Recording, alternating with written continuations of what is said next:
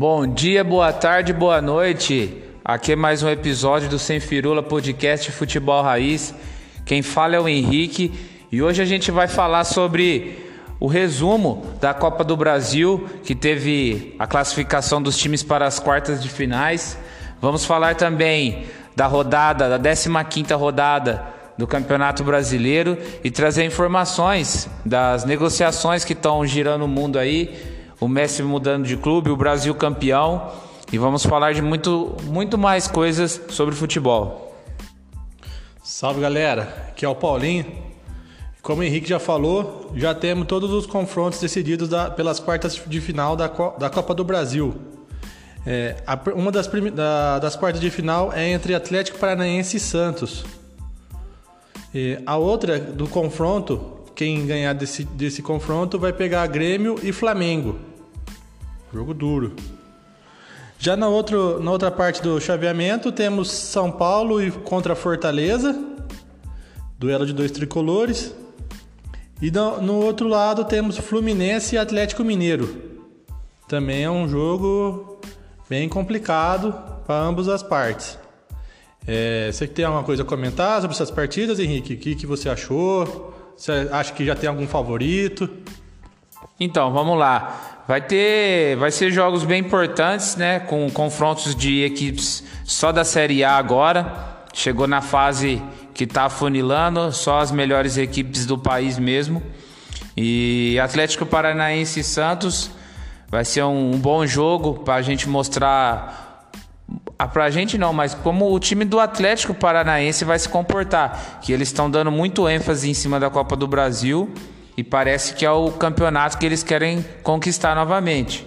Eu acredito que desse jogo possa ser uma classificação do Atlético Paranaense, mas o Santos não é bobo, apesar que teve uma derrota para o Juazeirense no jogo da volta mas o time do Santos não é bobo. O Marinho joga bem e ele pode ser um dos do que pode atravessar ou mudar os planos do Atlético. No jogo entre Grêmio e Flamengo, a gente já pode ver que vai ter um jogo bem duro. O Renato Gaúcho encontrando o Grêmio é, depois de ter saído a sua ida para o Flamengo. Vai ser um jogo bem difícil para o Flamengo. O Flamengo com certeza é favorito, mas eu acredito que o Flamengo passe, mas com dificuldade. Já o jogo entre São Paulo e Fortaleza vai ser um jogo muito mais parelho, um jogo que o Fortaleza vem mostrando um belo futebol no Campeonato Brasileiro. O São Paulo está melhorando no Campeonato Brasileiro, já conquistou algumas vitórias agora, está melhorando, está subindo. Mas vai ser um jogo bom. E eu acredito que nesse jogo não tem favorito, vai ser um jogo bem equilibrado e vamos ver o que acontece. E já no jogo Fluminense e Atlético Mineiro, na minha opinião, vai ser um dos melhores jogos, na minha opinião, porque o Fluminense, apesar de estar tá passando por uma má fase, ainda é um time muito forte. O Atlético Mineiro é o time que está despontando, é o time que está jogando as três competições que tem agora. Então, é um time que a gente vai ver se ele vai priorizar esse campeonato. Eu acredito que ele não vai priorizar a Copa do Brasil, mas vai jogar e vai querer vencer. Eu acredito que o Atlético seja favorito nessa partida. E aí, Paulinho, qual é o seu, seu palpite para esses jogos da Copa do Brasil? Então, são, como você disse, são jogos que vão ser bem equilibrados. É, Atlético Paranaense e Santos são times. O Atlético Paranaense, o Campeonato Brasileiro, vem brigando mais na parte de cima. É, vai ser um jogo difícil de para dar o palpite. Mas é, vai depender muito do, do Marinho, né? O Marinho que é o pulmão desse time do Santos.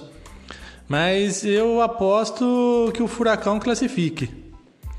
Já Grêmio e Flamengo, todo mundo dizendo que o Flamengo era imbatível e a gente viu o que aconteceu esse final de semana. Tomou uma sapecada do, do Inter, um direito a hat-trick do Yuri Alberto. Então não, não sabemos se isso vai vai atrapalhar agora o Renato Gaúcho e o Filipão é, já é veiaco em Copa do Brasil, sabe como jogar, ainda mais com o time do Grêmio, um time copeiro que gosta da marcação. É, esse é um jogo difícil também. E eu vou pôr uma zebra, eu aposto o Grêmio classificando. Já São Paulo e Fortaleza, São Paulo vem tendo é, grandes vantagens contra o Fortaleza no, no, nos últimos anos, até mesmo na Copa do Brasil. Só que Fortaleza agora está com um time mais encaixado. Esse técnico novo aí está surpreendendo todo o, o, Brasil. Então não vai ser um jogo mais fácil como era antigamente para o São Paulo, não. Mas o São Paulo também, também vem se encaixando, o time, o Crespo vem encontrando as peças certas para substituir quando falta algum jogador titular. Então eu acredito que o São Paulo consiga se classificar. Difícil, mas vai, vai conseguir classificar. Já entre Fluminense e Atlético Mineiro, como o Henrique disse, Atlético Mineiro, na minha opinião, também é o melhor elenco do Brasil atualmente, junto com o do Flamengo. É, e o Fluminense também tem um time encaixado que mescla os veteranos como os novatos. E, mas eu acredito que o Atlético Mineiro é, se classifique.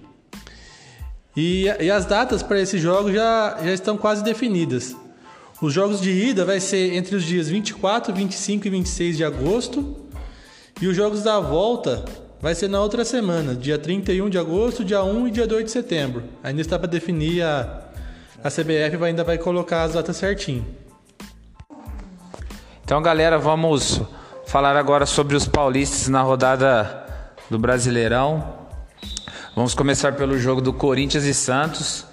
Um jogo bem difícil de assistir, torcedor, porque foi um jogo que, apesar de ser na Vila Belmiro, o jogo começou no primeiro tempo com o Corinthians tomando a frente no ataque, várias, algumas finalizações. O Jô teve uma chance logo aos 7 minutos. O goleiro João Paulo foi muito bem, defendeu. Logo depois o Santos também conseguiu uma bola enfiada que o goleiro Cássio interferiu e conseguiu fazer a defesa. E aí depois meio que só o Corinthians atacou, que conseguiu mais uma bola enfiada do Juliano pro Jô, mais uma batida e o goleiro João Paulo defendeu novamente. Depois, logo no finalzinho do primeiro tempo, o Fagner arriscou de fora da área, fazendo o João Paulo ter, fazer uma bela defesa, um chute bem colocado que seria gol. Já no segundo tempo, os, os times já vieram um pouco mais acanhados, o Corinthians não subiu tanto para o ataque, conseguiu é, algumas toques de lado, manter a posse de bola. O time do Santos não conseguia fazer de frente para o time do Corinthians, apesar de estar jogando em casa, não conseguiu mostrar. O time do Corinthians é, conseguiu abrir o placar, joga no meio, no, segundo, no meio do segundo tempo, uma jogada bola enfiada de João Vitor, que no início do lance o Gustavo Silva estava impedido, mas ele cruzou a bola e o Jô fez o gol. E logo depois é, o árbitro foi consultar o VAR e realmente ele estava impedido, anulando o gol. E fora esse lance, o jogo foi morno. Foi aquele joguinho mais ou menos que fez o Corinthians conseguir mais um pontinho. O Santos também conseguiu um ponto, mas eu acredito que foi uma perca de dois por estar jogando em casa. E, e os dois times continuam ali no meio da tabela. Vamos ver até onde que eles vão até o final do campeonato. E agora falando do, do outro time paulista, o, o jogo que ninguém viu, ninguém sabe nada como que aconteceu, porque o Atlético Paranaense não, não transmite seus jogos, só transmite através do, da, do seu canal no YouTube. É, eu consegui acompanhar um pouco do jogo entre Atlético Paranaense e São Paulo. É, é um jogo que também só teve emoção no primeiro tempo. Que logo no começo é, aconteceu a, única lei que, que, que funciona nesse país, que é a famosa lei do ex. Foi numa roubada de bola que o Lisieiro pegou logo na, no setor defensivo do Atlético e tocou pro Pablo. Pablo entrou na dentro da área, pedalou na frente do, do zagueiro Pedro Henrique e esse mesmo calçou o Pablo. Então o juiz marcou o pênalti. E não teve nem problema com o VAR, porque foi um lance claro de pênalti mesmo. E o próprio Pablo foi bater, porque Reinaldo, que é o cobrador oficial, estava no banco e também Benítez também estava na reserva. Aí Pablo assumiu, pegou a bola, e bateu e fez o gol. Mas não demorou muito tempo.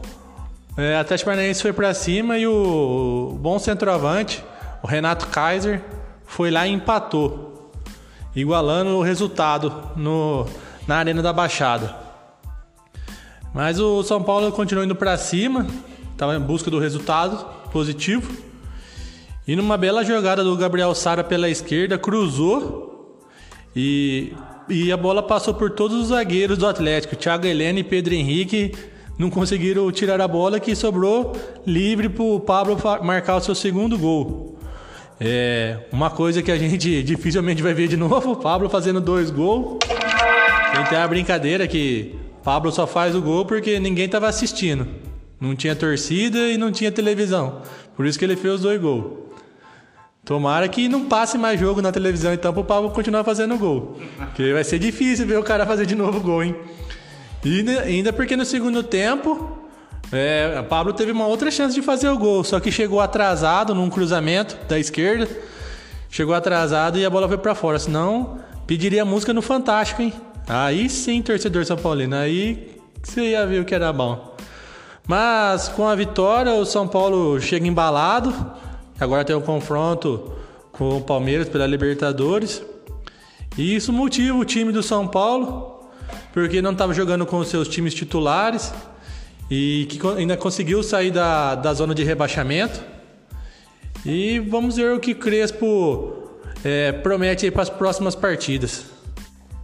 É isso aí, galera. E vamos continuar aqui com mais um jogo de um paulista nessa rodada.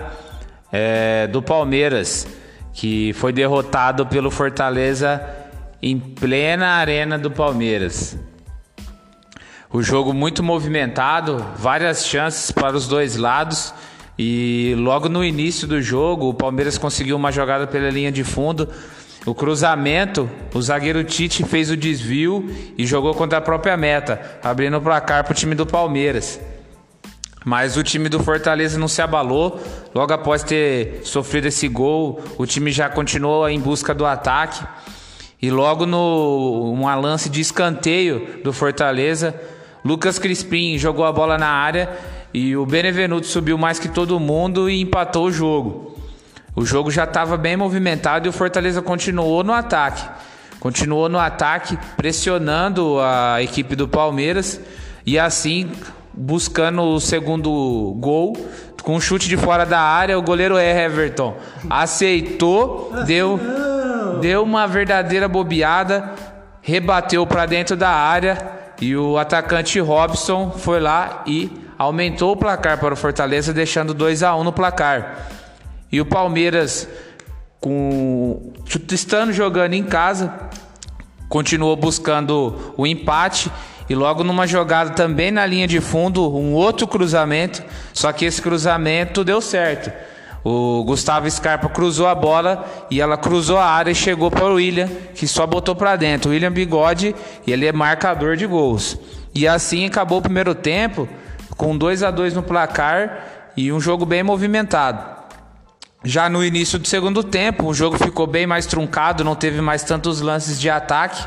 E logo no, aos 25 do segundo tempo, o jogador do Fortaleza chegou muito agressivo, com o pé alto em cima do Davidson, no meio de campo, uma falta boba. E logo ele foi expulso. Ele já tinha um cartão amarelo e ele foi expulso, deixando o Fortaleza com um a menos, dificultando as possibilidades do Fortaleza conseguir a vitória. Mas aí o jogo foi se arrastando, o Fortaleza se segurando. E logo no, aos 45, o Vitor Luiz também já tinha amarelo, ele fez outra falta. E acabou sendo expulso, deixando o mesmo número de, de jogadores dentro do gramado. Assim, o Fortaleza, sem medo de ser feliz, uma bola alçada de um lado para o outro, chegou no Pikachu na ponta direita. O Pikachu dominou, esperou. O Gustavo Gomes veio muito seco na jogada Pikachu deixou ele no chão, foi para a linha de fundo e rolou para trás. Do jeito que ele rolou para trás, Igor Torres só botou para dentro, deixando o Fortaleza com três gols e com a vitória fora de casa que fez o Fortaleza chegar à terceira colocação no Campeonato Brasileiro, fazendo uma grande campanha e deixando o técnico argentino feliz da vida no, no gramado E o Fortaleza vem demonstrando que é um time difícil a ser batido, ganhando do Palmeiras, que até o momento era o líder do campeonato. Hoje já não é mais, o Atlético Mineiro já ultrapassou, mas mostra que o Fortaleza vem fazendo uma bela campanha e vai ser difícil tirar o Fortaleza ali de cima da tabela. E para finalizar os resultados dos times paulistas no brasileiro, temos o Bragantino que empatou em 0 a 0 na, na Ilha do Retiro contra o Sport. É, por ser um, um, jogo fora de casa, foi um bom resultado. O time do Bragantino, que a gente já comentava que sentia a falta do, do seu jogador Claudinho, mas logo a gente vai comentar sobre a, a como que ficou a vida do Claudinho depois das Olimpíadas. É, então vamos agora então para a classificação. Depois dessa da 15ª rodada, vamos ver como que ficou a classificação do Campeonato Brasileiro. Temos agora um novo líder, Atlético Mineiro, com 34 pontos. E em segundo lugar, temos o Palmeiras com 32. Em terceiro, fazendo uma bela campanha, o Fortaleza, com 30 pontos. Bragantino está em quarto lugar, com 28. Flamengo, depois dessa pecada que tomou do Flamengo, do, do Internacional, está na quinta colocação com 24 pontos. Seguido por, pelo Atlético Paranaense com 23 pontos. Em sétimo, temos o Ceará, também com 23 pontos. Na nona colocação, Atlético Goianiense com 20. Em décimo lugar, Bahia com 18. Então, dando continuidade aqui, gente, da tabela. O Internacional com 18 pontos em décimo primeiro. O Corinthians, que está ali também no meio de tabela, buscando uma melhora, 18 pontos. Fluminense, que vem passando uma fase ruim aí no Campeonato Brasileiro, 17. Juventude com 16, em 14, em 15 o Esporte com 15 pontos. Logo ali na saída da zona de rebaixamento está o São Paulo que conseguiu sair essa rodada com 15 pontos no 16 lugar. Já na zona da degola temos o América Mineiro com 14, o Cuiabá também com 14, só que com um saldo bem pior, com um número de vitórias também menor. O Grêmio, apesar da vitória, ainda continua na vice-lanterna. E a Chapecoense, que vem fazendo um péssimo campeonato brasileiro, segura a lanterna com apenas 4 pontos em 15 jogos. Ah, vieram falar para mim agora aqui, Henrique, que eu não comentei do Dum, falei do Santos. O Santos está em oitavo lugar com 20 pontos. Isso aí, tá certo, beleza.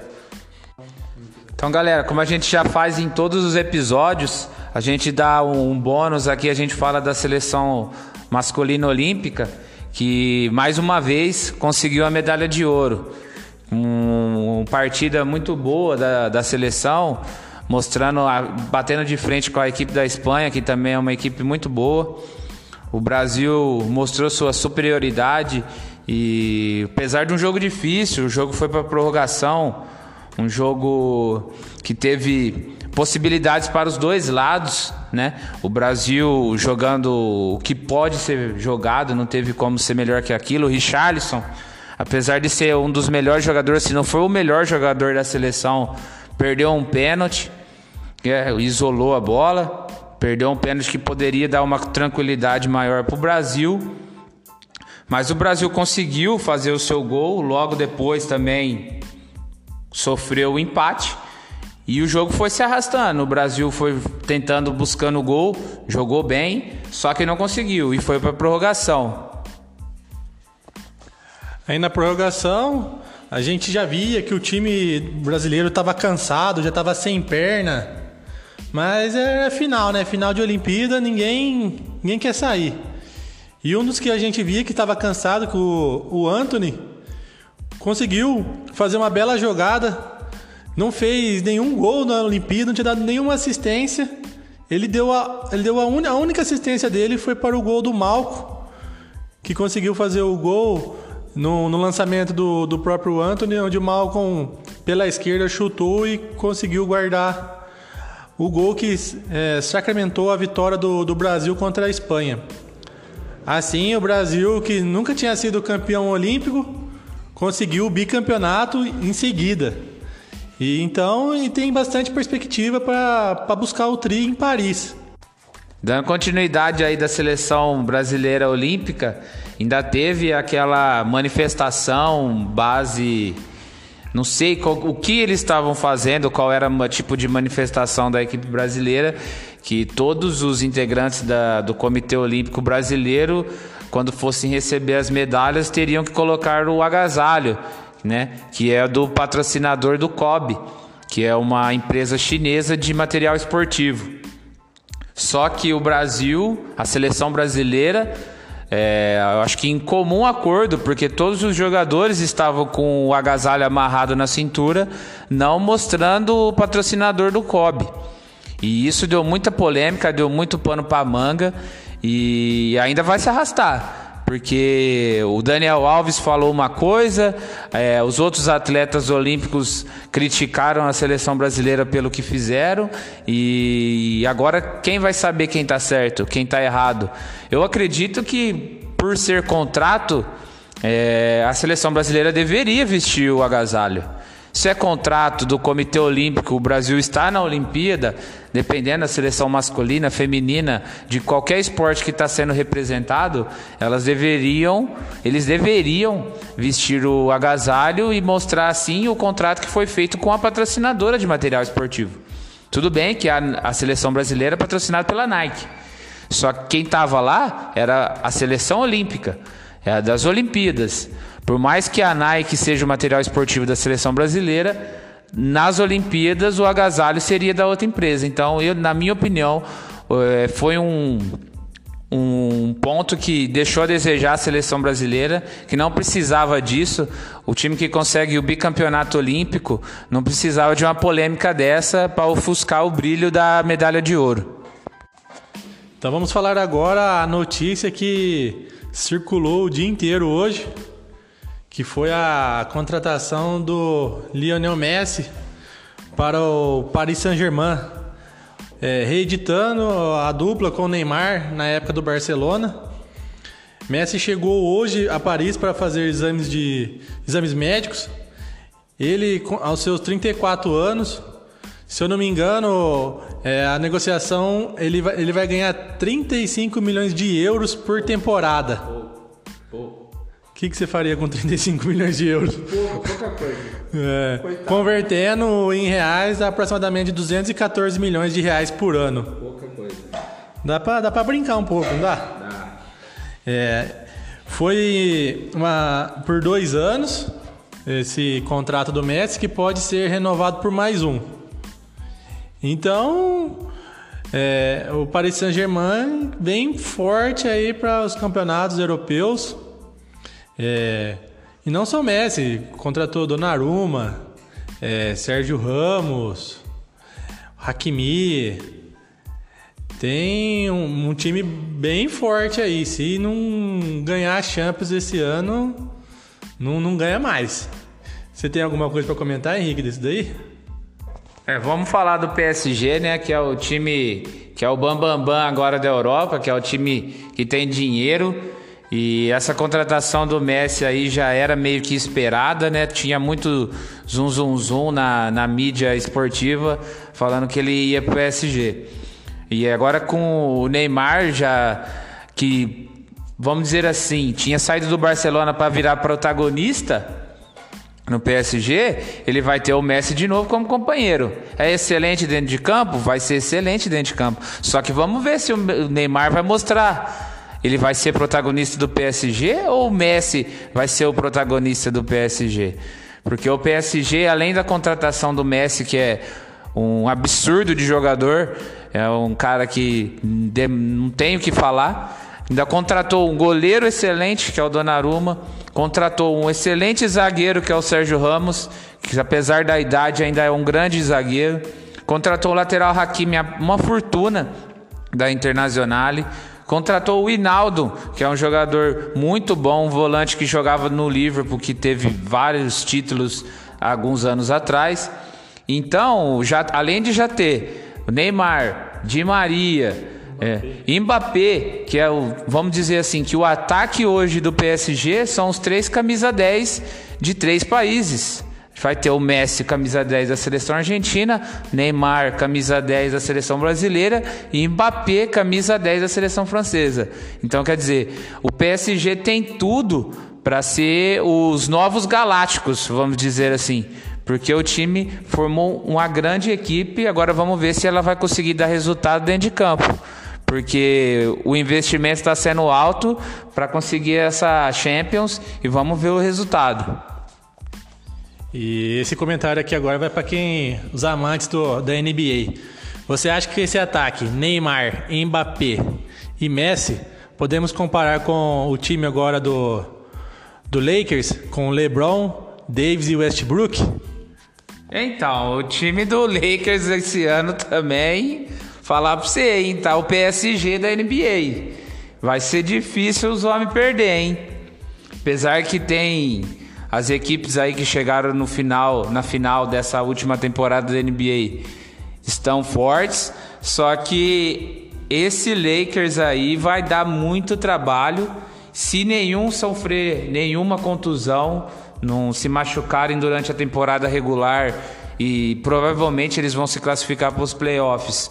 Se ninguém se machucar, vai ser bem difícil tirar o Lakers do, do, das finais ou possivelmente do título nessa próxima temporada da NBA.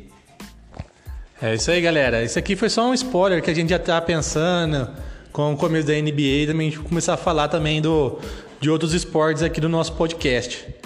Então, assim, finalizamos mais um podcast sem firula. É, agora vamos acompanhar a, os jogos da Libertadores e voltaremos para repercutir depois esses jogos. Então, um abraço do Paulinho e até a próxima. É isso aí, galera. Tamo junto. É, um abraço do Henrique e segue a gente aí, escuta a gente no Spotify. É, tem o nosso Instagram também. Segue a gente lá. A gente vai sempre estar tá dando informações e buscando o melhor pra gente ter as informações de futebol e tudo, outros esportes. Vamos falar de NBA, de outros, até de Fórmula 1, se brincar, nós vai falar, certo? Abraço!